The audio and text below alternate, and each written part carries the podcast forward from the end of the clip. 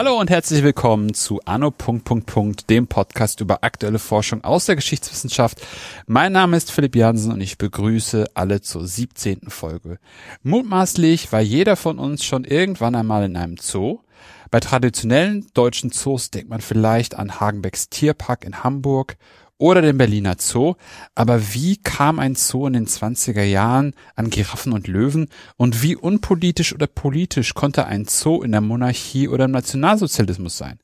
Darüber und über vieles mehr spreche ich heute mit Clemens Meyer-Wolthausen. Schönen guten Tag. Guten Tag. Herr Meyer, mögen Sie sich zu Anfang noch einmal kurz vorstellen? Ja, mein Name ist Clemens Meyer-Wolthausen. Ich bin ein 73er Baujahr und habe in Berlin an der Freien Universität sowie auch an der Universität von Bergen in Westnorwegen Geschichte studiert, mit einem Schwerpunkt auf ähm, die Verfolgung der Juden im Nationalsozialismus. Mhm. Habe anschließend am Zentrum für Antisemitismusforschung zu Flucht deutscher und österreichischer Juden gearbeitet und arbeite jetzt seit drei Jahren für den Berliner Zoologischen Garten. Schön. Und warum sprechen wir heute und was ist das Projekt, an dem Sie gerade arbeiten? Zurzeit arbeite ich am Jubiläumsband. Der Berliner Zoo ist der älteste deutsche Zoo und der neuntälteste moderne Zoo weltweit und wird im nächsten Jahr im August sein 175. Jubiläum der Eröffnung feiern. Und äh, jeder Zoo, der was auf sich hält, ähm, veröffentlicht an so großen Jubiläen auch immer einen Jubiläumsband. Das wird ein geschichtlicher Band. Die der Inhalt wird wesentlich auch dadurch bestimmt, dass wir fortsetzen, was der Zoo bereits 2016 mit seiner Dauerausstellung im Antilopen- und Giraffenhaus angefangen hat, nämlich eine Transparenz seiner eigenen Geschichte, insbesondere der Geschichte des Zoos im Nationalsozialismus, ähm, den Menschen zugänglich zu machen. Sehr spannend auf jeden Fall. Hatten wir auch noch nicht.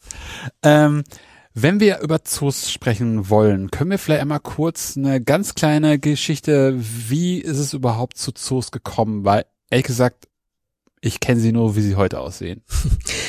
Die Idee, Tiere zu halten für mehr als nur den ähm, häuslichen Gebrauch, also domestizierte Tiere zum Nahrungs, äh, als Nahrungsquelle zu halten, ist schon sehr, sehr alt. Mhm. Bereits etwa 5000 vor unserer Zeitrechnung haben sowohl äh, in Asien, im ähm, fruchtbaren Halbmond bis in Ägypten ähm, Tiere in der Nähe von Tempeln einen Wohnort gehabt, vielleicht als ähm, religiöse Gegenstände, mhm. aber auch mit einer zu zunehmenden Urbanisierung, dem Entstehen erster Reiche als ähm, Statusobjekte. Ah, okay. Wenn ein Herrscher was auf sich halten konnte, eine Stadt was auf sich halten konnte, dann hatte sie häufig auch ähm, exotische Tiere.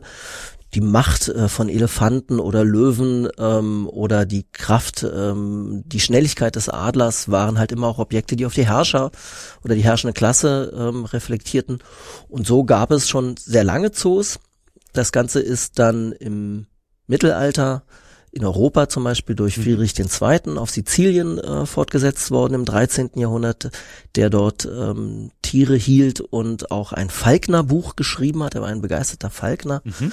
Also das erste zoologische Lehrbuch sozusagen nach den alten Griechen. Ja. Und ähm, in der Renaissance waren es die Fürsten der Toskana, mhm. aber auch deutsche Fürsten, die das fortgesetzt haben. Häufig hielt man sich seine Wappentiere. Ne? Also wer ein Bär oder ein Adler hatte, hatte auch ein solches Tier in einem Käfig oder ah, in einem okay. Burggraben. Das ja. klassische sind die Bärengruben oder die Hirschgräben an Residenzstätten. Und in der, in, in der beginnenden Neuzeit sind es dann, gibt es eine Popularisierung dieser ja. Tiere, weil diese Tiere waren ja nicht zugänglich. Ja, also stimmt. Auch die Menagerie des Sonnenkönigs in Versailles oder ähm, des, ähm, des, des äh, österreichischen Herrschers in Schönbrunn waren zunächst nicht zugänglich für das breite Publikum. Und das haben dann Wandermenagerien besorgt. Das waren dann so fahrende ähm, Kirmesse, mhm. wo die Tiere häufig in sehr engen Käfigen nebeneinander und übereinander gestapelt äh, mit wenig wissenschaftlicher Information versehen den Leuten zu Gesicht gebracht worden sind. Ja. Und ähm, Wir können sagen, dass äh, nachdem Schönbrunn dann der Öffentlichkeit geöffnet wurde an bestimmten Tagen, den Wienern und Wienerinnen ähm, der Zugetritt erlaubt wurde, ist es die französische Revolution, die den modernen Zoo gebiert, weil die Tiere in Versailles, nachdem die königliche Familie abgesetzt worden war in der französischen Revolution, in den Jardin des Plantes in Paris gebracht mhm. worden sind und dort ähm, ausgestellt worden sind. Das ist auch die Zeit, wo Naturkundemuseen entstehen. Es gibt jetzt eine, ein Bildungsbürgertum zunehmend ah, ja. mhm. in den Städten und dieses Bildungsbürgertum verlangt nach ähm, der Kombination von Entertainment, aber auch Wissenschaft.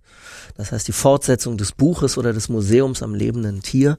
Und es gibt dann im der Mitte des 19. Jahrhunderts eine richtige Zoo-Gründungswelle. Das mhm. fängt in London an, 19, 1828. Dann viele nicht aus Zufall britische ähm, und ähm, westeuropäische Hafenstädte, also mhm. Dublin, ähm, York, mhm. Manchester, Liverpool, Antwerpen, Amsterdam, da gründen die Bürger in diesem bildungsbeflissenen äh, Teil des, mhm. äh, des kaufmännischen Bürgertums Zoos und diese Idee, die nimmt auch der Berliner ähm, Direktor des damals noch Zoologischen Museums, heute Naturkundemuseums, Martin Hinrich Lichtenstein auf. Der fährt mit Geldern des preußischen Königs Friedrich Wilhelm III. versehen nach London und studiert den Londoner Zoo zwei Jahre nach dessen Entstehung und kommt zurück und sagt, die Residenz des preußischen Herrschers braucht auch einen Zoo. Mhm. Friedrich Wilhelm ist nicht so begeistert. Der hat auf der Fauneninsel seine eigene Menagerie, wo die Berliner auch mit Mühen und mit Schiffen und mit Kutschen hin können. Aber sein Nachfolger Friedrich Wilhelm der Vierte, der gibt dann ein Gründungskapital, die Tiere der Pfaueninsel in großen Teilen und erlaubt Hinrich Lichtenstein in der Fasanerie des Tiergartens. Das mhm. ist ein für ähm, ja, Abendessen Fasane ähm, äh, reserviertes äh, Zuchtgebiet. Ah, okay. Dort also auch einen Zoo zu eröffnen und so eröffnet dann am 1. August 1844 als erster deutscher Zoo der Berliner Zoo seine Pforten und Deutschland ist das Land, wo dann die Zoo-Idee auch tatsächlich unglaublich fußfest wir haben in ähm, dem, auf dem Gebiet des ehemaligen Deutschen Reiches und heute Deutschlands die höchste Dichte an wissenschaftlich geführten Zoos. Mhm. Denn der Unterschied sozusagen zur Menagerie ist, es geht vor allen Dingen darum, die Tiere, die Formvielfalt der Fauna der Welt abzubilden mhm. und damit auch die ähm, literarische Bildung der ähm, der Bürger ähm, weiterzuführen. Einer der großen Förderer Liechtensteins bei der Zoo-Idee war nicht äh, zuletzt äh, Alexander von Humboldt, mhm. ähm, der mit seinem Bruder ja auch die Bildungsreform in Preußen äh, durchgeführt hat. Es geht also darum, den interessierten Bürgerinnen und Bürgern einen, einen weiteren erzieherischen Freizeitraum zu eröffnen. Und dann folgen ganz schnell Köln, Frankfurt am Main, Dresden, Leipzig, Halle und andere deutsche Zoos. Mhm. mhm. Und die Idee dass man das an Hafenstädten macht am Anfang, war dann der Zugang oder die Belieferung mit Tieren. Mit Sicherheit ist der praktische mhm. Grund, ja, mit Sicherheit ist der praktische Grund äh, wichtig, denn ähm, es sind eben auch die Häfen, an denen die Schiffe anlegen, die aus den Kolonien kommen mhm. und die, ähm, wo die Matrosen teilweise ja einfach aus der Natur entnommen Tiere mitbrachten, Affen oder auch mal äh, einen Bären, äh, wenn die denn die Schiffsreise überlebt haben, konnten die dort gekauft werden. Das war ein Zusatzverdienst. Aber ich glaube, viel wichtiger ist, es sind eben diese Hafenstädte, in denen sich das kaufmännische Bürgertum entwickelt und zum Stolz ihrer Stadt neben dem großen Rathaus oder dem Gildenhaus eben auch ähm, sich einen Zoo leistet als Ausdruck auch bürgerlichen Selbstverständnisses. Ja. Und ähm, Köln fällt da ein bisschen aus der Reihe und Berlin, das sind nun mal keine Hafenstädte, aber es sind eben auch die Städte im Deutschen Reich, in denen tatsächlich äh, so ein Bürgertum ähm, sich beginnt zu entwickeln, Mitte des 19. Jahrhunderts. Mhm. Also so eine, ja, wie Sie schon sagten, ne, eine Analogie zu dem Naturkundemuseum, solche Tiere auch mal lebendig zu zeigen, aber eben auch mit einem Art von Bildungsauftrag auf der einen Seite und dem bürgerlichen Prestige auf der anderen Seite. Irgendwie in Anlehnung an Herrscher auch. Ja, ich glaube, die meisten Zoos hatten zunächst auf jeden Fall immer einen, einen Support durch den lokalen Herrscher. Ja. In Berlin ist das sehr deutlich ohne die ähm, freundliche Gabe der Tiere der Pfaueninsel ja. und der ähm, pachtlosen Nutzung des Geländes der Fasanerie im Tiergarten äh, und ein sehr großzügiges Darlehen mhm. äh, von damals 15.000 Talern, ähm, das noch aufgestockt werden musste, wären die Zoos allein häufig nicht ins Leben getreten. Ähm, sie werden dann aber schnell, und das ist in Berlin ja auch eine Aktiengesellschaft von vornherein gewesen, der Zoo, durch die bürgerliche Elite ähm, übernommen, vereinnahmt, ausgebaut. Mhm. Also ist der Berliner Zoo der älteste Zoo in Deutschland. Und was macht ihn so besonders? Und wo hat er dann, nachdem dann die Tiere von der Fauninsel tra also transferiert worden sind in das in die neue in die, in die neue in den neuen Zoo, wo kamen dann die Tiere her? Was ihn, glaube ich, besonders macht, ähm, ohne die vielen engagierten Zoo-Mitarbeiterinnen und Mitarbeiter in den anderen Zoos jetzt ähm, sozusagen minder zu schätzen mhm. ist, dass er wirklich 175 Jahre eine ununterbrochene Geschichte der relativen Unabhängigkeit als Aktiengesellschaft hat. Ja. Ähm, es war nie ein städtischer Zoo, er hat in wechselnden Zeiten immer auch Subventionen bekommen, ist mhm. jetzt wieder wie zu seinen äh, Anfängen äh, subventionsfrei. Mhm. Das heißt, die Eintrittsgelder, Spenden, Erbschaften finanzieren den Berliner Zoo und das Aquarium. Der Tierpark, der ja auch zum Berliner Zoo gehört, äh, im Ostteil der Stadt, ist ähm, bekommt Subventionen. Aber das liegt, äh, glaube ich, da auch ein Stück weit an der Geschichte, wie der entstanden ist. Also er ist, hat eine lange und eine unabhängige Geschichte und er hat die eine Geschichte einer kontinuierlichen baulichen Entwicklung, die man in Spuren eben auch im Garten noch sehen kann. Da ist als ältestes noch erhaltenes äh, Schmuckgebäude das Antilopenhaus von 1872. Ähm, und man kann eben an dem Hauptstadtzoo, erst der Hauptstadt Preußens, dann später des Deutschen Reiches oder der Bundesrepublik äh, der Vereinten, ähm, kann man ganz gut die intime Beziehung, die Politik und Zoos eigentlich immer haben, mhm. ablesen.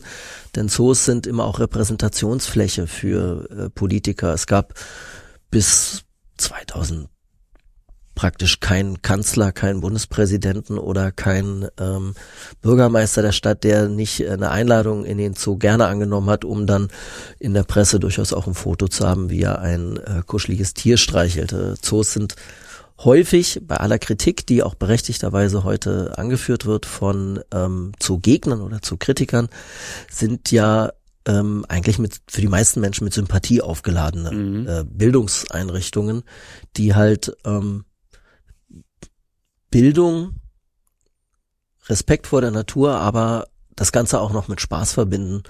Ähm, das übliche Eis beim Zoobesuch oder ähm, das Getränk im Café, während um einen herum die Tiere äh, kreischen, ist für viele eine schöne Kindheitserinnerung. Und das nutzen Politiker eben auch aus. Und das kann man in Berlin sehr schön abbilden. Andere Zoos in Deutschland sind dann zwischendurch, mussten schließen in mhm. Krisen mhm. oder wurden als städtische Unternehmen weitergeführt, mhm. was, glaube ich, auch häufig ähm, zu finanziellen Engpässen geführt mhm. hat und damit auch die Entwicklung der Zoos gehemmt hat. Und in Berlin haben wir da im Grunde genommen eine recht lange, von Rückschlägen begleitete, aber eine recht lange Erfolgsgeschichte. Mhm.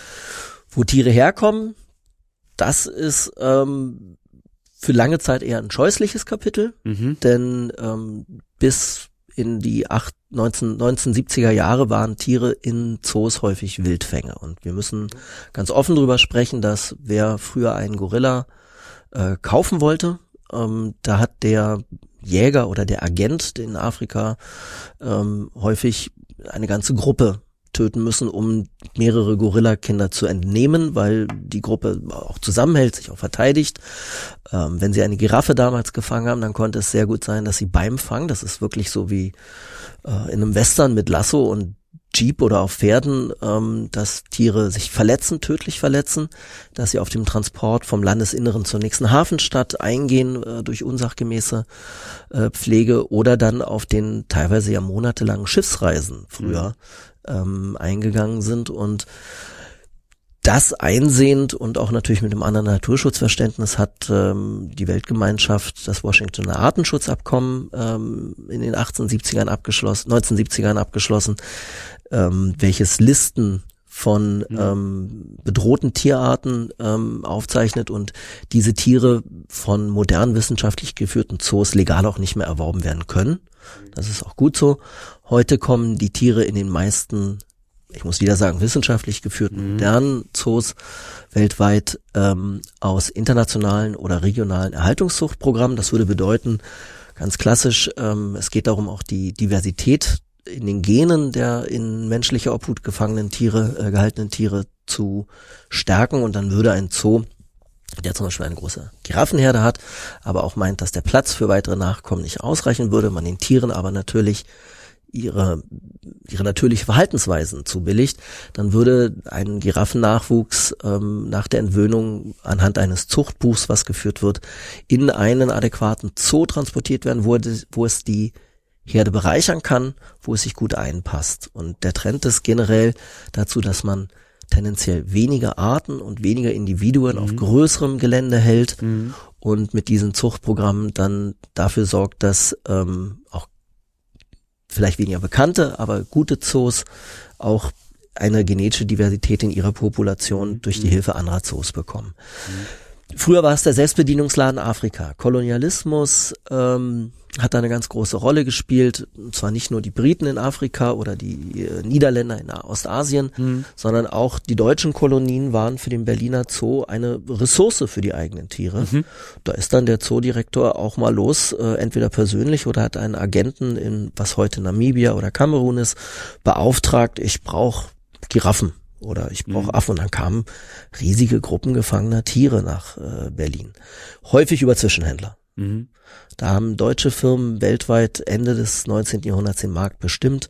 Das waren die Firma Ruhe in, bei Hannover, mhm. die Firma Fockelmann oder Hagenbeck. Mhm.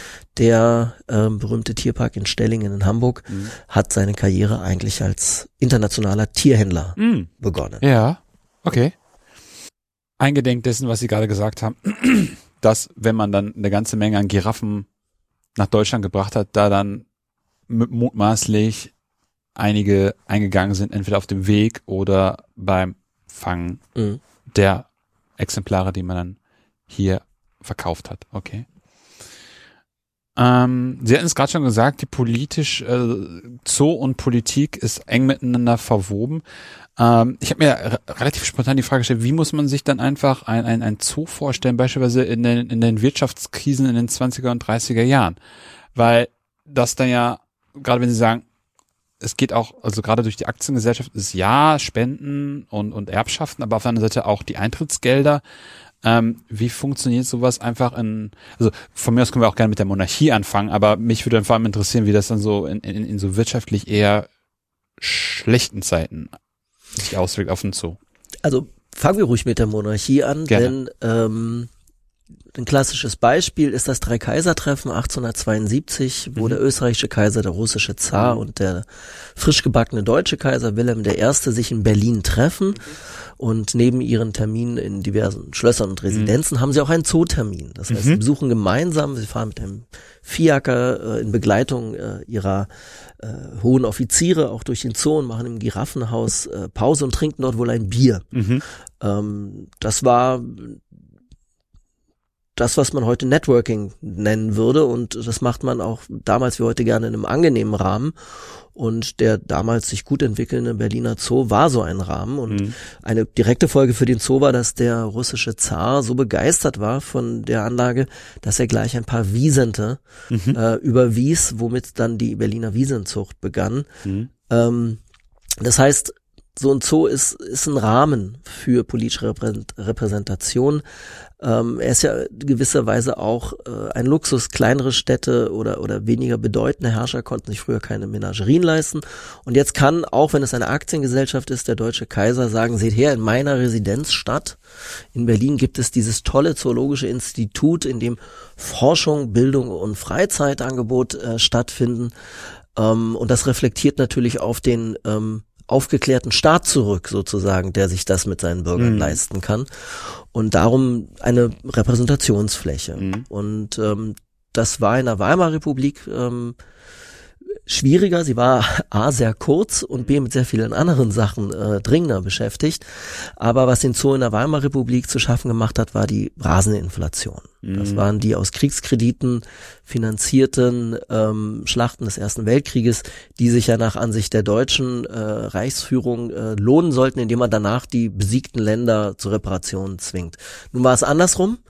Und ähm, die Geldpresse wurde angeworfen und wir haben diese Hyperinflation, ein Ei, drei Milliarden Reichsmark dann ähm, sollten sie kosten.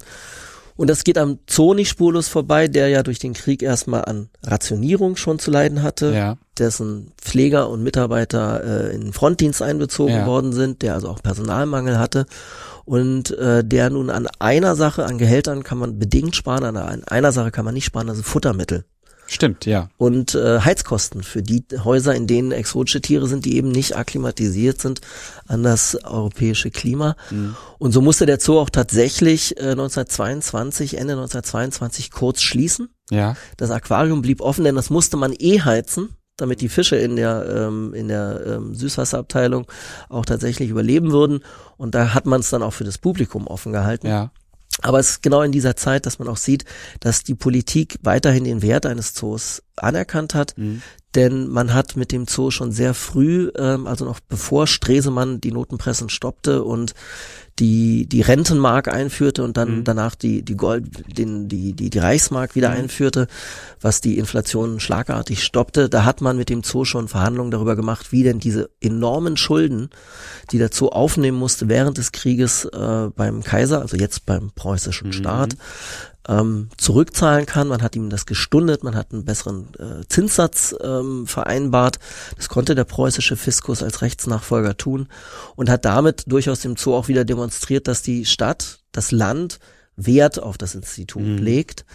Und ähm, da gibt's im Geheimen Preußischen Staatsarchiv einen lustigen Briefwechsel, wie nämlich der Zoodirektor Ärger mit der Polizei kriegt, mit dem Berliner Polizeipräsidenten, da er eine Sammlung bei Industriellen, bei Kaufleuten, bei Banken und bei reicheren Privatiers anfing, um seinen Zoo wieder auf Vordermann zu bringen. Und die war nicht genehmigt.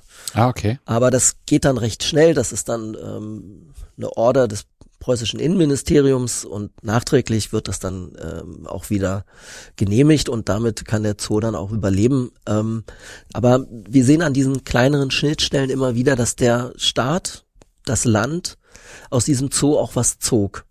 Ähm, das ist heute nicht anders, wenn Sie die Tourismusexperten in, ähm, im Berliner Senat fragen, dann werden die Ihnen sagen, dass natürlich der Zoo mit 3,5 Millionen Besuchern im Jahr als publikumsstärkste Bildungs- und Freizeiteinrichtung äh, Berlins äh, und der Tierpark mit äh, 1,5 Millionen Besuchern, dass das natürlich auch Anziehungspunkte sind für Touristen. Der Zoo immer noch ein bisschen mehr, weil er zentraler an vielen touristischen Orten liegt, wo also auch die, der Anteil nicht deutsch sprechender Gäste höher ist als im Tierpark. Aber ich glaube, die Stadt äh, wusste und weiß immer, dass dieser Zoo auch ein äh, modern gesagt Asset in ihrem Stadtmarketing ist. Mhm, mhm. Wa- Aber was ist dann, als Sie hatten gerade kurz gesagt, der Zoo wurde kurz geschlossen. Was ist während, also was ist bei dieser, bei, während dieser Schließzeit passiert? Na, zunächst einmal hat man während der Schließzeit ähm, Personalmittel gespart. Ah, okay. weil sie brauchen keine Aufsicht mehr, sie haben keine Kasse mehr, die Verwaltung kann etwas runtergefahren werden.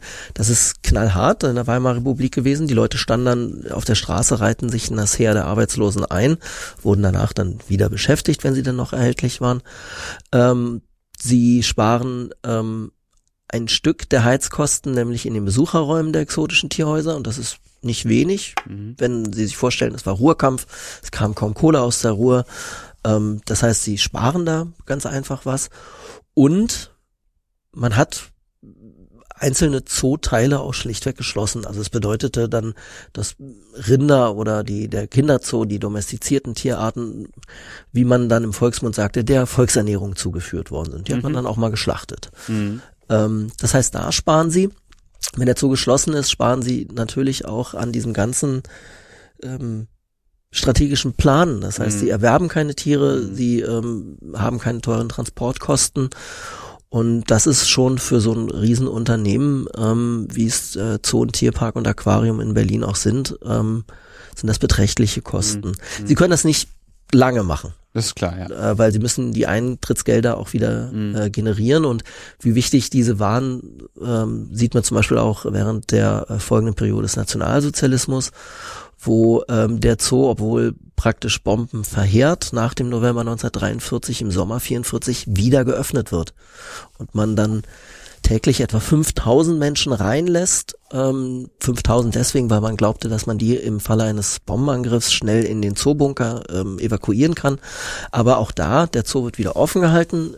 Er generiert Eintrittsgelder, das hilft dem Zoo und vor allen Dingen als Teil der nationalsozialistischen Propagandamaschinerie ähm, gibt man den Leuten die Möglichkeit, an was anderes zu denken. Genau, sowas wie ein, ein Hauch vom, von Normalität. Genau. Mhm. Sie hatten es gerade schon gesagt, äh, wir haben dann die 20er, 30er Jahre, der Zoo schließt kurz, dann fängt der Nationalsozialismus an. Wie, was für Auswirkungen hat die Machtergreifung und auch die Zeit davor für den Zoo?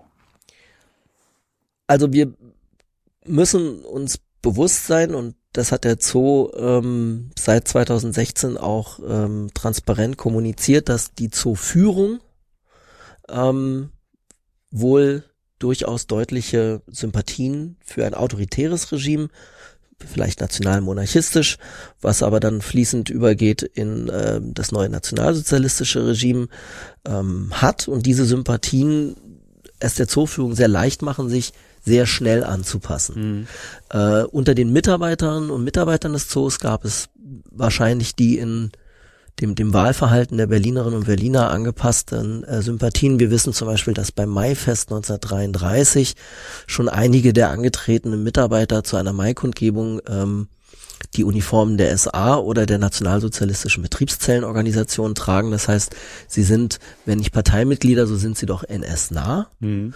Und ähm, wir dürfen nicht vergessen, es ist der Zoo der Reichshauptstadt. Das heißt, er steht ähm, unter der oder in unmittelbarer Nähe der wichtigsten Institutionen des NS und auch dem Gauleiter Josef Goebbels.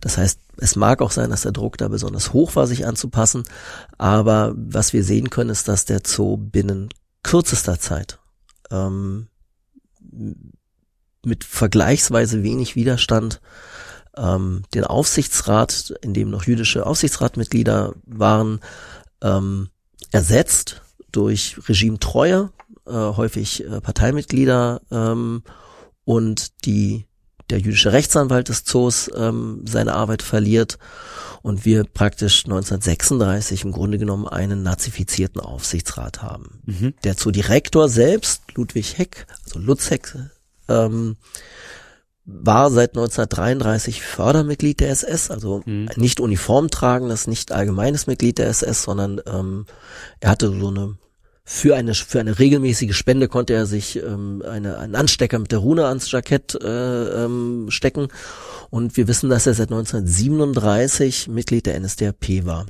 Mhm. Und das ist das muss man, glaube ich, kontextualisieren, ein recht frühes Datum. Denn die NSDAP machte angesichts der Millionen von Deutschen, die sich auf einmal Liebkind machen wollten, im Mai 1933 einen Mitgliederstopp. Ja. Da hatte sie Millionen von Neumitgliedern gewonnen, die waren noch gar nicht alle äh, aufgenommen ins System sozusagen, in die Datei. Mhm. Und äh, man macht jetzt einen Stopp, weil man auch sagt, diese äh, Märzgefallenen, wie man sie nannte, also diese, ähm, diese, ja, die sich sehr pragmatisch jetzt mhm. orientierten, die wollte man alle nicht. Ja. Und 1937, zum 1. Mai 37, wird dieser Mitgliederstopp für diejenigen wieder aufgehoben, die sich verdient gemacht haben ums Regime. Ah, okay, ja. Darum können wir sehen, also Lutz Heck muss sich irgendwie verdient gemacht haben und wir wissen relativ genau, wie er das getan hat. Zum einen hat er den Zoo, wie gesagt, mitgeholfen als Vorstand des Zoos, ähm, den Aufsichtsrat eben äh, zu nazifizieren. Mhm. Äh, zudem hat er als ja, Jagdkamerad Hermann Görings ähm, ähm, sich an den Zweiten im Regime damals noch äh, hinter Adolf Hitler Neudeutsch rangewanzt und äh, hat mit ihm Jagden organisiert, hat ihm seine Wiesenzucht in der Schorfheide aufgebaut mhm. und hat sich ähm, in vielen vielen Formen eigentlich instrumentalisieren lassen. Da gab es dann das Reichskolonialfest im Zoo, es gab dann ähm, Arbeit durch äh, Kraft durch Freude ähm, Feste und zwar zu einem Zeitpunkt, wo wir die Überlieferung ist in anderen Zoos archivalisch nicht so gut wie bei uns, aber äh, wo wir sehen können, dass andere Zoos das noch nicht gemacht haben. Mhm. Ähm, so gab es praktisch schon im Mai 1933 ein verringertes Eintrittsgeld für alle Gliederungen der NSDAP. Mhm. Ähm, klassisch war, dass man Reichswehrangehörige früher, also äh, Soldaten ja. in Uniform mhm. preiswerter reinließ. Jetzt wurde das ausgedehnt auf praktisch alle nationalen oder nationalsozialistischen uniformierten Verbände. Ja. Und das machte sich dann für den Direktor bezahlt. Plus dann noch äh, der Freundeskreis von Heinrich Himmler. Ja, wobei äh, machen wir uns nichts vor, sich äh, diese Fördermitgliedschaft, ähm, das war im Grunde genommen für jemand wie Lozek, der sich als Wissenschaftler, promovierter Zoologe ähm, verstand, der dann später eine, eine Ehrendoktorwürde erhielt zu Hitlers äh, Geburtstag äh, 1938. Dieser Pöbelverband der SA, das war nix für den. Das ist klar, und ja. äh, die äh, eher elitäre SS ähm, hatte da einen größeren Anreiz und trotzdem sich sozusagen ähm, mit den Schagen da in Uniform vielleicht auch dann tatsächlich mal ein Biwak machen zu müssen oder irgendwelche paramilitärischen Übungen, ähm, das war ein ganz leichter Weg raus. Ne? Sie haben das ultimative Zeichen der Zugehörigkeit oder Sympathie für das Regime am Revers und alles, was sie dafür zahlen müssen, ist Geld. Mhm. Ja. Und plus dann einfach, dass es dann nicht diese äh, ja rüpelhafte SAs, sondern die eher Akademiker besetzte, Oder Akademiker anziehen. Ne? anziehende Ja. SS ist, ja. Ähm, wie entwickelt sich das dann weiter? Ähm, wir waren jetzt bei, bei 37, Luzek ist äh, der NSDAP beigetreten, der Vorstand, Beistand, Vorstandsrat? Der, der Aufsichtsrat, Aufsichtsrat ist nazifiziert. ist ja. Na, während dieser Zeit zwischen 1933 und 1937, 38 ähm, nähern sich Hermann Göring und Luzek Mhm. ähm, durchaus auch privat an. Mhm. Ähm, Hermann Göring versucht ähm, in seinem sehr repräsentativen Sitz in der Schorfheide bei Karin, äh, in Karin-Hall ähm, zu repräsentieren und dafür bekommt er vom Berliner Zoo auch junge Löwenbabys geliefert. Die darf er dann streicheln und wenn sie dann groß und gefährlich geworden sind, nimmt der Zoo sie auch wieder zurück. Das waren nicht nur Berliner Tiere, auch aus Leipzig kamen Tiere. Mhm. Ähm, aber ähm, da besteht also ein, ein, ein, ein Zusammenarbeitsverhältnis. Ja. Und Das dehnt sich noch weiter aus, weil Luzek äh, seit den 20er Jahren bereits, also noch vor dem NS, angefangen hat, den ausgestorbenen Auerochsen wieder zu züchten. Äh, Im 17. Jahrhundert starb das äh, europäische Urwild der Auerochse aus. Das ist sozusagen das, ähm, das ist der Ursprung aller domestizierten europäischen Rinderrassen. Mhm. Und ähm, Luzek, wir müssen uns den Auerochsen vorstellen, so groß wie ein Wiesent, wahrscheinlich noch ein wenig größer und ein bisschen mächtiger und vielleicht auch ein, ein, ein wenig aggressiver, Mhm. ähm, hatte die fixe Idee, er würde den gern wieder züchten, weil es ihn immer wahnsinnig ärgern würde, so hat er schriftliches zumindest kundgetan, dass man den Wiesent und den Auerochsen in Publikationen immer verwechseln würde. Ich halte das für einen sehr ähm, naja, herbeigezogenen Grund. Ähm, was ihn sicherlich und seinen Bruder Heinzek, den Münchner Zoodirektor, ähm, angetrieben hat, äh, war so eine Faszination mit dieser neuen Wissenschaft, den, den Züchtungsprogrammen und einer, einer, einer Vorform der genetischen Wissenschaften von heute. Mhm. Äh, nicht umsonst ist eins der nazifizierten Aufsichtsratsmitglieder im Berliner Zooaufsichtsrat Eugen Fischer, der Eugeniker und Rassenbiologe, äh, Biologe, der am Friedrich-Wilhelm-Institut hier in Berlin ähm, ähm, beteiligt war, auch an Versuchen in Konzentrationslagern und äh, rassistischer Forschung. Und da gibt's also eine so eine Kontinuität, so eine Traditionslinie Mhm. und so ein Netzwerk. Und Lozek ähm, hat dann aus verschiedenen europäischen Rinderrassen versucht, den Phänotyp eines Auerochsen wieder zu züchten. Und Okay. das fand Göring interessant, Mhm. denn in dieser ähm, rassistischen, äh, völkischen Ideologie der Nationalsozialisten wären wir Deutschen angeblich ein, ein waldbewohnendes Volk, was sich nur im Wald wirklich wohlfühlt. Und dazu braucht es dann auch die altgermanische Megafauna. Mhm. Also Siegfried hat Auerochsen gejagt im Nibelungenlied, darum muss der moderne deutsche äh, völkische Siedler muss das dann sozusagen auch können.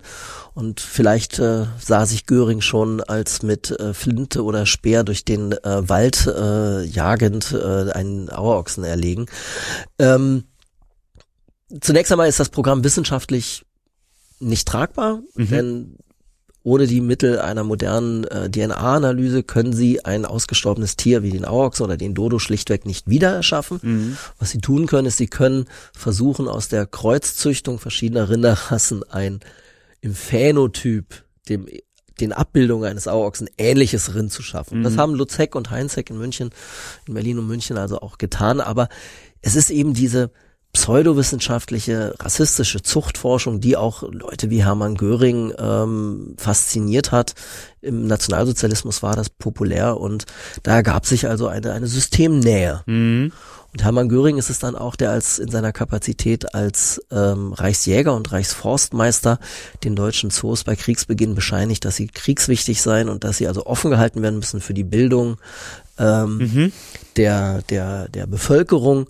Und das ist mit Sicherheit auch auf den Einfluss Lutz Hex zurückzuführen, der ähm, dann von Hermann Göring auch ins Reichsforstamt als Leiter der obersten Naturschutzbehörde berufen wird und ähm, den Naturschutz in Deutschland voranbringen soll. Naturschutz bedeutet nicht das, was wir heute darunter verstehen, sondern es ist natürlich eine ja manchmal romantische, aber immer auch zweckgetriebene Propagandaveranstaltung. Ähm, der Reichsforstmeister Göring hätte trotzdem jeden Wald abforsten lassen, hätte es dem Kriegszweck gedient und ähm, moderne Vorstellungen von ähm, Naturschutz mögen ihre institutionellen Wurzeln im Nat nationalsozialistischen mhm. Naturschutz haben.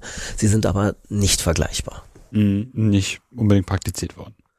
Das dazu. Also, mhm. ähm, wenn es den Nazis opportun erschien, haben die ähm, alle ihre eigenen postulierten Forderungen, was Natur- und Tierschutz anbelangt, auch natürlich wieder über den Haufen geworfen. Mhm. Mhm. Mhm.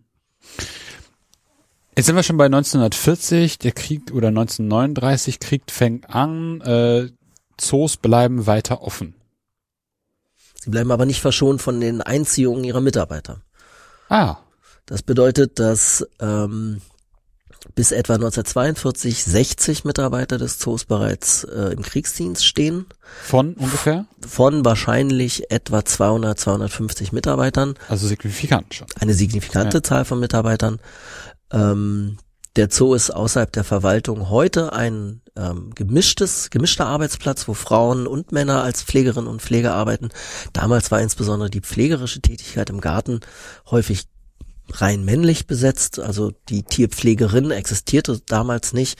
Das heißt natürlich, Einziehung zum Kriegsdienst haben Zoos durchaus auch mit ihrer männlichen äh, Arbeiterschaft betroffen. Mhm. Ähm, Luzek gelingt es durch seinen Einfluss auch im Reichsforstamt immer wieder Rückstellungen mhm. für seinen Zoo, aber auch für die anderen deutschen Zoos zu beantragen, indem er halt wissenschaftliche Assistenten, leitende ähm, Revierpfleger oder äh, die Zooleitungen als unabkömmlich äh, anmeldet. Es gelingt zum Ende des Krieges immer schlechter. Aber in Berlin zum Beispiel stellt Luzek seinen eigenen Sohn noch äh, in den letzten Wochen des Krieges als Assistenten an, um ihn so zum vor dem ähm, noch äh, völlig vergeblichen Frontdienst in einem längst verlorenen Krieg zu bewahren. Ähm, die Zoos leiden natürlich trotzdem unter vielen Einschränkungen. Mhm. Sie müssen insbesondere in der Futterbeschaffung müssen sie ähm, zurückstecken. Das ist ganz einfach, wenn die Nordsee vermint ist und äh, die Ostsee und dort ähm, Krieg herrscht und, und, und U-Boot unterwegs sind, ist auch die Hochseefischerei betroffen. Und das bedeutet für den Zoo zum Beispiel, dass ähm, Frischfisch fressende Individuen schlichtweg auch abgeschafft werden mussten. Also man hat dann versucht, die Robben und Seehunde, Seelöwen und Seelefanten zu halten, aber sie haben zum Beispiel ähm, auch in Deutschland beheimatete äh, Seevögel haben sie nicht durchgebracht. Mhm. In vielen Ländern sind Raubtiere getötet worden zu Kriegsbeginn, weil man Angst hatte, dass bei einem Bombentreffer äh, die äh, freikommen würden und ähm, Pfleger oder die allgemeine Bevölkerung gefährden könnten. Das ist in Berlin nie passiert. Es gibt in vielen Büchern immer wieder dann so Anekdoten, dass äh, die Leoparden über den Kurfürstendamm trollten und ein Elefant äh, sich im Café Kranzler niederließ und so.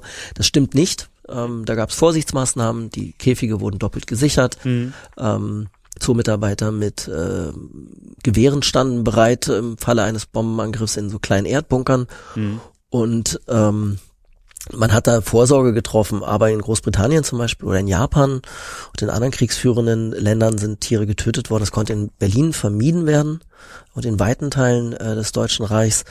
Aber natürlich sind das Beeinträchtigungen. Mhm. Ähm, wenn wir jetzt uns angucken, die Eskalation des Bombenkrieges auf die Stadt Berlin äh, ab Herbst 1943, da haben sie auch Tagangriffe dann, nicht nur noch Nachtangriffe. Ähm, da mussten Luftschutz Einrichtungen bereitgestellt werden. Im Zoo gab es Bunker mhm.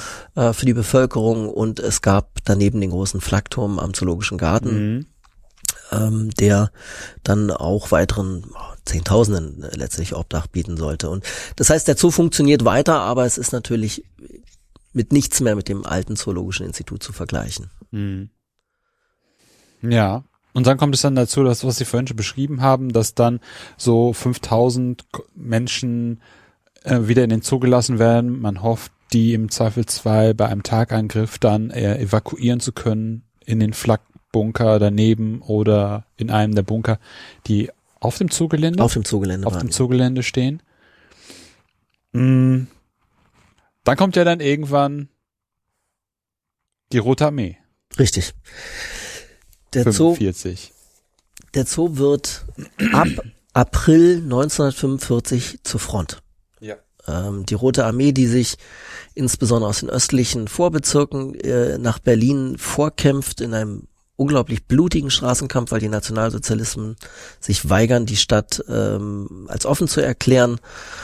Ähm, unter großen Verlusten kämpfen die sich an den Tiergarten heran und vom Tiergarten Flakbunker werden die dann mit der Flak beschossen und im Zoo werden auch Gräben errichtet, also Splittergräben mhm. und äh, Schützengräben. Und der Zoo ist tatsächlich für mehrere Tage, liegt er A unter einem Dauerfeuer der sowjetischen Artillerie, die auch den, den Flakturm bekämpft. Mhm. Und ähm, tatsächlich in so einem äh, Straßenkampfszenario sich durch den Zoo bis an den Flakturm herankämpft. Und die Folge ist, dass von den ehemals mehr als 5000 Tieren, davon war ein Teil schon evakuiert mhm. worden in andere weniger kriegsbelastete Zoos, aber von den ehemals 5000 Individuen in, in mehreren tausend Arten, mhm. die im Zoo 1933 noch zu sehen waren, 91 überleben. 91 mhm. Tiere überleben die Befreiung Berlins direkt im Zoo, als im Zoo am ungefähr am 1. Mai, in der Nacht vom 1. zum 2. Mai 45 die Waffen schweigen. Mhm. Ähm, darunter ein Elefant zwei Löwenbabys von den Tieren, die die meisten Berliner kennen. Und natürlich Knautschke, das in Berlin unglaublich populäre Flusspferd, mhm. ähm, welches die Berliner ähm, sehr ins Herz geschlossen haben und was danach noch einige Jahre, Jahrzehnte lebt. Die ähm, sind da. Lozek verlässt als Kapitän, wie es sich gehört, das sinkende Schiff und nimmt seine ähm, auch Mitglieder der NSDAP, seine Führungselite im Zoo mit, den Prokuristen, die wissenschaftlichen Assistenten. Die fliehen alle, eventuell sogar noch äh, vor der Einkesselung Berlins, mit einem vom Reichsforstamt äh, gestellten Auto nach Süddeutschland, in der Hoffnung, sich dort den Amerikanern zu ergeben. Mhm. Lozek befürchtet zudem noch, dass er, weil er ähm, in dem Grenzgebiet des heutigen Polen und der Ukraine bei Bialowieża im einzig noch erhaltenen europäischen Urwald und in Askania Nova auf der Krim Tiere gestohlen hat und dort, ähm, um seinen Auerochsen auszuwildern, auch mhm. Teil dieser Großraumpolitik der Nationalsozialisten war, also dort sozusagen ein, diesen deutschen Urwald für die mhm. dann möglichst deutsch zu besiedelnden eroberten Ostgebiete zu planen. Er flüchtet aus Berlin, er muss eine Verhaftung befürchten und lässt den Zoo schlichtweg in seinem Elend zurück. Mhm. Und es sind dann einzelne Mitarbeiter und insbesondere natürlich Katharina Heinroth, die Witwe des Aquariumsdirektors Oskar Heinroth, eines sehr berühmten ähm, Zoologen, mhm. die dann ähm, mit unglaublicher Energie und mit Hilfe der sowjetischen Besatzungsmacht in den ersten äh, Wochen und dann mit Hilfe des wieder zugelassenen Berliner Magistrats mhm. äh, den Zoo aufbauen, langsam wieder alles reparieren und ähm, die Kontinuität bewahren.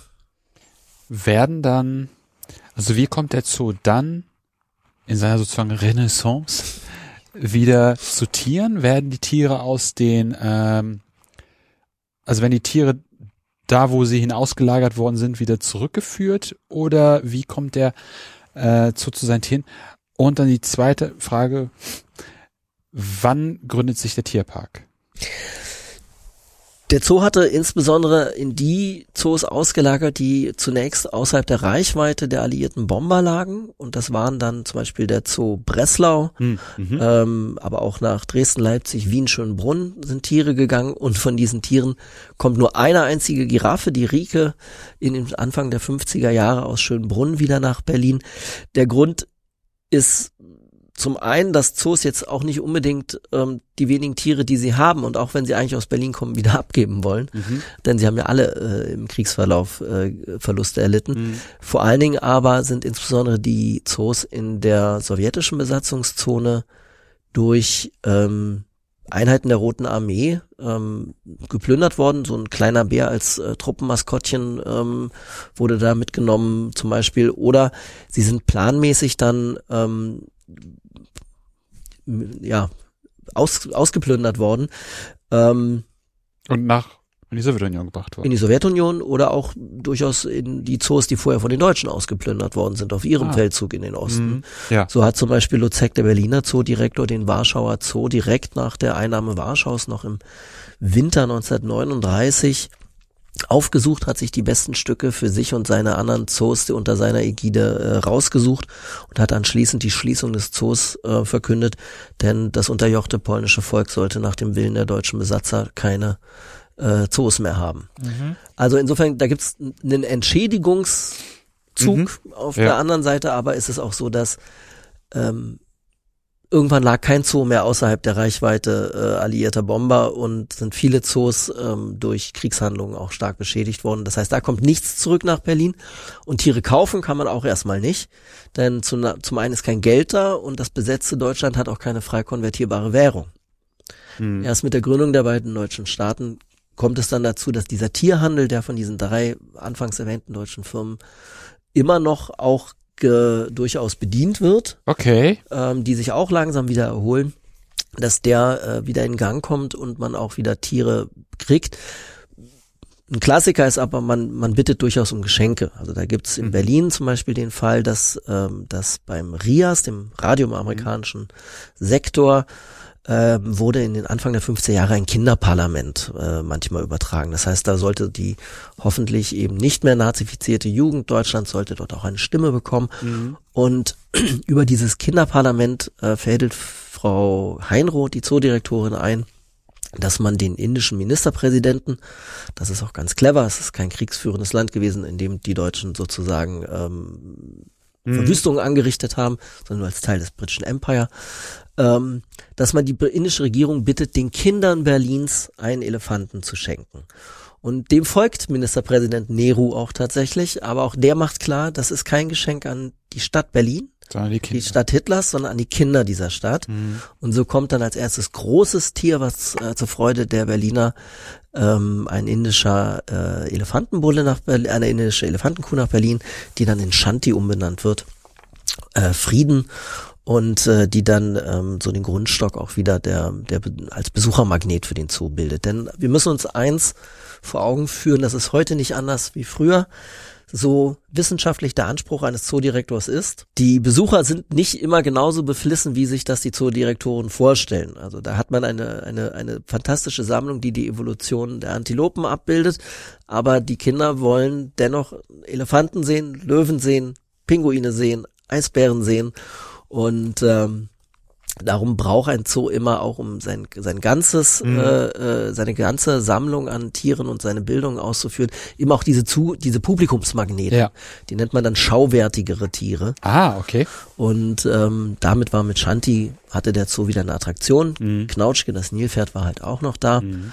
und so langsam erholt sich das ähm, und da kommt wieder die Politik ins Spiel mhm. spätestens seit dem zuspitzenden Kalten Krieg ähm, sieht der Westberliner Senat mhm.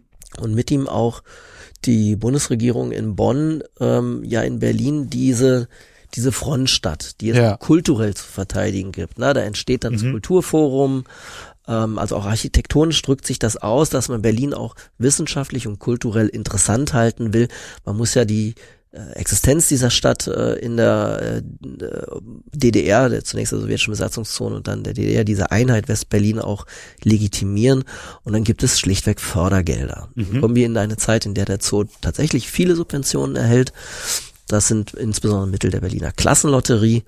Ähm, die dafür sorgt, dass er Zootiere anschaffen kann und seine Bauten auch wieder äh, modernisieren kann. Ein modernes Elefantenhaus, ein modernes Affenhaus entstehen und damit auch dann natürlich ein Anzugspunkt wieder für die Touristen, die in die Stadt kommen, die dann ne, Mauer, Checkpoint Charlie, aber auch den Zoo besuchen.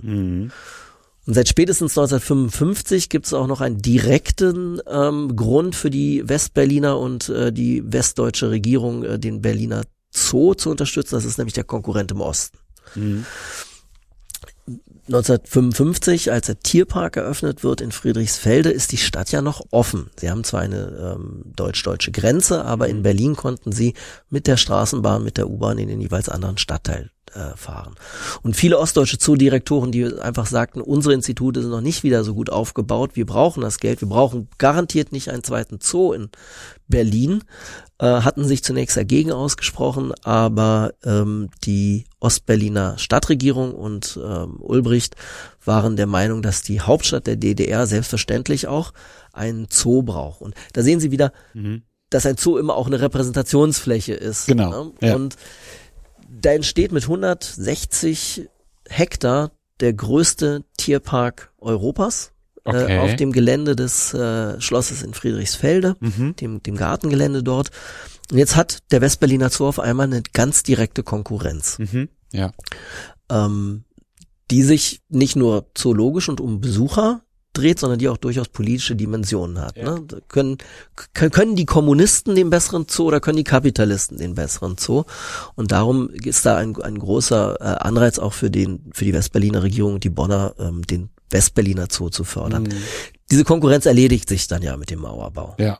Äh, und dennoch, glaube ich, kann man behaupten, vielleicht weniger als manches annehmen würden, aber dass dennoch natürlich das Schaufenster in der jeweiligen Stadthälfte in das, was moderne, artgerechte Haltung, Forschung an einem Zoo ist und wie viele Besucher angezogen werden können, immer noch eine Rolle spielt.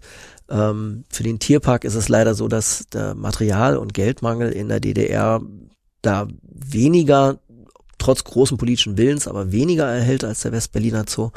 Aber mit Sicherheit gab es auf beiden Seiten der Berliner Mauer ähm, den Wunsch, den jeweiligen Zoo durchaus ähm, auch international renommiert zu halten. Mhm. Und das waren sie beide. Der Tierpark war sehr renommiert mit seinem Direktor Heinrich Date, ähm, mit vielen Zuchtgruppen, die international große Anerkennung fanden. Und der Westberliner Zoo hatte einfach einen guten Grundstock und war darum auch sicherlich, äh, gehörte immer zu den wichtigeren Zoos Europas. Und auch spannend, dass die, die Witwe des Aquariumsdirektors dann auch zur Direktorin wird. Ist wahrscheinlich für die Zeit auch, Absolut auch ungewöhnlich. ungewöhnlich, ne? Und die, der Grund dafür ist mit Sicherheit, dass sie die einzig wissenschaftlich kompetente Person vor Ort war. Und die Tatsache, dass wir da zum ersten Mal in der Berliner Zoogeschichte eine Frau an Mhm. der Spitze ähm, einer zoologischen Einrichtung haben. Heute wird der Tierpark zumindest zoologisch von einer Frau ähm, geführt.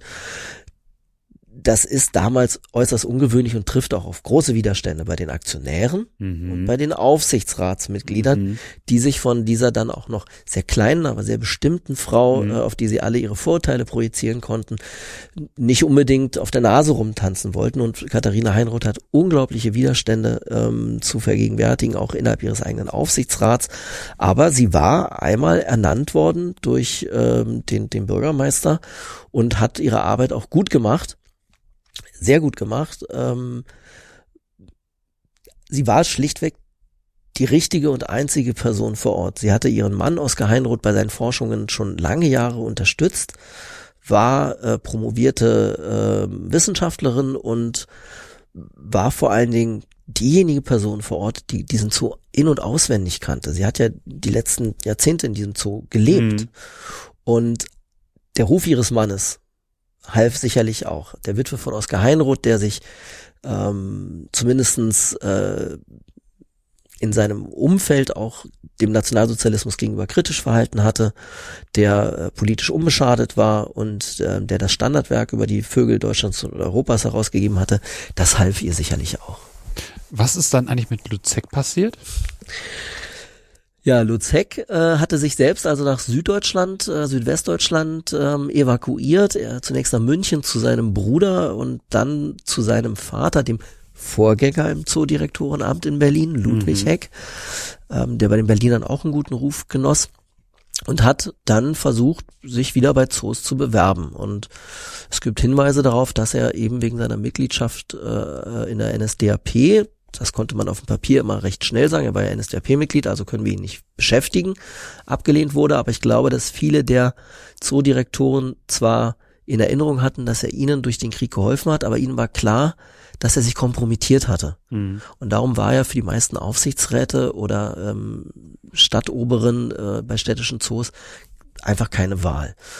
Er hat dann so Reisen unternommen. Ich sage immer, das war so der erste Reinhold Messner. Ähm, er hat dann Haya Safari in Afrika gemacht, äh, ist dann los, hat das gefilmt, hat da Bücher geschrieben und Vorträge, Lichtbildvorträge darüber gehalten. Mhm. Also was, was man heute an der Urania so ne, mhm. ne, zu Fuß durch die Arktis.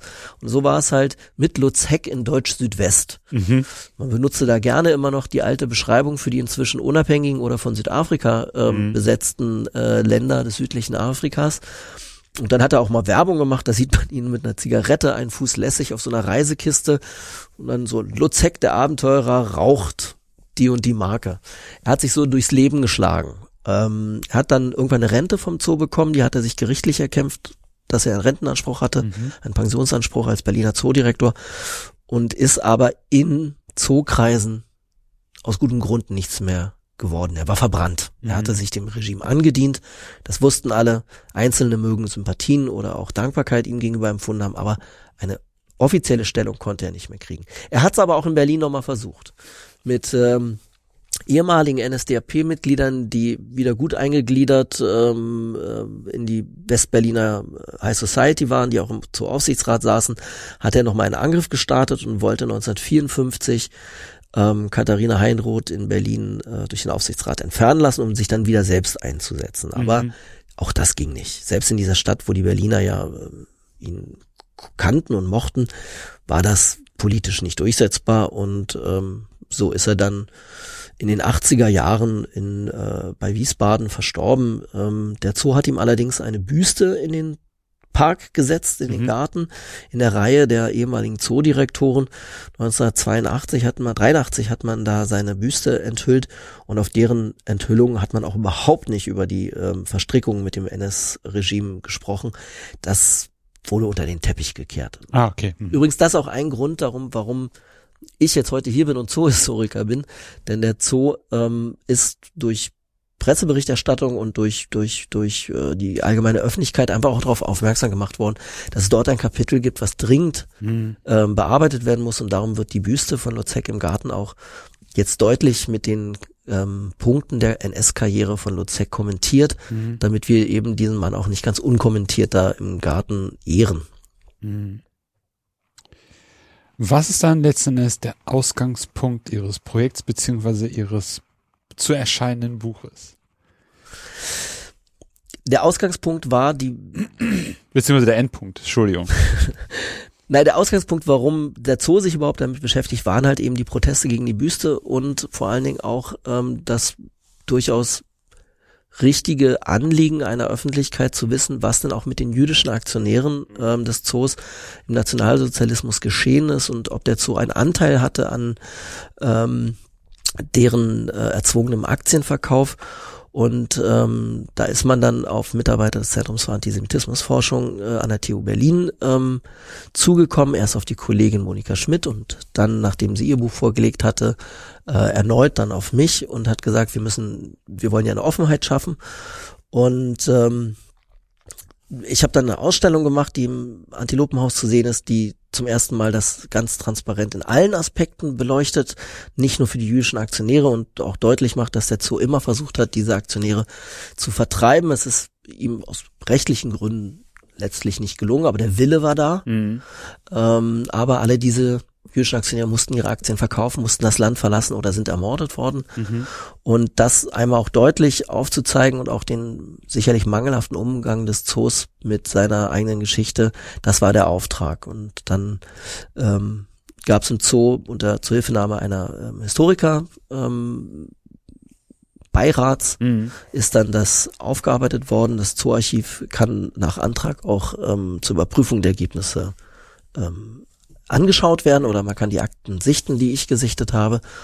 Und ähm, es ist nur eine logische Konsequenz, glaube ich, dass der Zoo für sein Jubiläumsband einfach auch sagt, äh, anstatt einem Prachtband mit bunten Tierbildchen soll hier jetzt diese begonnene äh, Transparenz einfach fortgesetzt werden und so werden Ergebnisse, die ich in den letzten Jahren jetzt noch gesammelt habe, zu Zwangsarbeitern im Zoo, zum Beispiel ausländischen, mhm. werden auch in diesem Buch noch einmal vertieft ähm, dargestellt werden, um hier ein offenes und vor allem ein umfangreiches Bild der Berliner Zoogeschichte mit all seinen Höhen, aber eben auch mit all seinen Tiefen deutlich zu machen.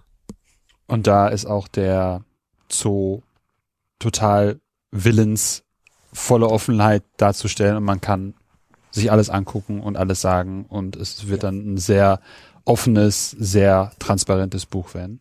Ja, es wäre, es wäre ja auch eine Schande, würde die größte äh, Bildungs- und Freizeiteinrichtung dieser Stadt äh, im 21. Jahrhundert immer noch ähm, Sachen verstecken. Das geht einfach nicht mehr. Das geht ähm, Gott sei Dank nicht mehr in Deutschland.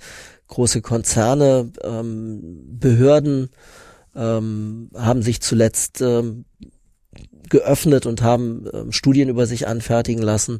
Und das gehört sich so. Wir, wir sind in einem äh, wir sind eben eigentlich so weit, dass wir nicht mehr, wie es äh, manche Politiker kolportieren, sagen, dass der Nationalsozialismus ein Fliegenschiss in der deutschen Geschichte war, sondern wir sind so weit, dass wir sagen, das ist Teil der deutschen Geschichte, das ist Teil der Berliner Geschichte und auch Teil der Zoo-Geschichte. Ähm, die Geschichte der Anpassung im Nationalsozialismus ist eben auch eine Warnung dagegen, äh, wie schnell so etwas gehen kann, wie aus einem scheinbar unpolitischen Einrichtung doch recht schnell eine dem Nationalsozialismus angepasste Propagandaveranstaltung wird. Und da ist man im Zoo, ähm, das sieht der Aufsichtsrat und der Vorstand genauso. Alles andere wäre auch nicht zeitgemäß. Mhm. Wenn jetzt die Zuhörenden denken, spannende Sache, würde ich gerne was zu lesen. Was würden Sie empfehlen? Na, ich würde eigentlich äh, natürlich bitten, dass man noch ein bisschen Geduld hat, bis wir am 1. August nächsten Jahres das Buch vorstellen, mhm. weil da wirklich diese Berliner politische Zoogeschichte, diese Kulturgeschichte des Verhältnisses Stadt und Zoo zueinander ähm, in der Tiefe besprochen wird. Es gibt bislang zum Berliner Zoo einzelne ältere Jubiläumsbände. Wenn man sich erstmal allgemein darüber informieren möchte, wie Zoos in diesem Klima der bürgerlichen Aufklärung entstanden sind. Da könnte ich äh, von Christina Wessely das Buch Künstliche Tiere, äh, ein Taschenbuch, ähm, empfehlen, welches ähm, eben diese an, am Beispiel Berlins und Wiens mhm. sehr schön zeigt, wie aus diesem ja aus diesem diesem Netzwerk von Hof und Bürgern ähm, Zoos entstehen und wo auch schon die ersten Bahnen gelegt werden, wie wollen wir Tiere in unserer arbeitsteiligen Gesellschaft präsentieren und welche Funktionen Zoos haben. Für die spätere Zoogeschichte ähm, gibt es das sehr populärwissenschaftlich geschriebene Buch äh, Der Zoo der anderen von Jan Mohnhaupt. Ähm, das beschäftigt sich halt eben vor allen Dingen mit der These, dass es ein großes Konkurrenzverhältnis zwischen Tierpark und Zoo gegeben hat. Mhm. Ansonsten verweise ich auf das nächste Jahr. Alles klar. Ja. Ähm, herzlichen Dank auf jeden Fall. Gerne. War ein sehr spannendes Gespräch über einen sehr spannenden Gegenstand, nämlich den Zoo. Ähm, ich kenne ihn auch nur als Besucher. Ähm, ja, das war's für heute bei Anno Punkt und Punkt. Wenn es euch gefallen hat, empfehlt den Podcast gerne weiter. Wenn ihr den Podcast auch unterstützen wollt, findet ihr auf der Webseite einen Spendenbutton zu PayPal. Ansonsten hören wir uns bald wieder. In diesem Sinne, auf bald und tschüss. Tschüss.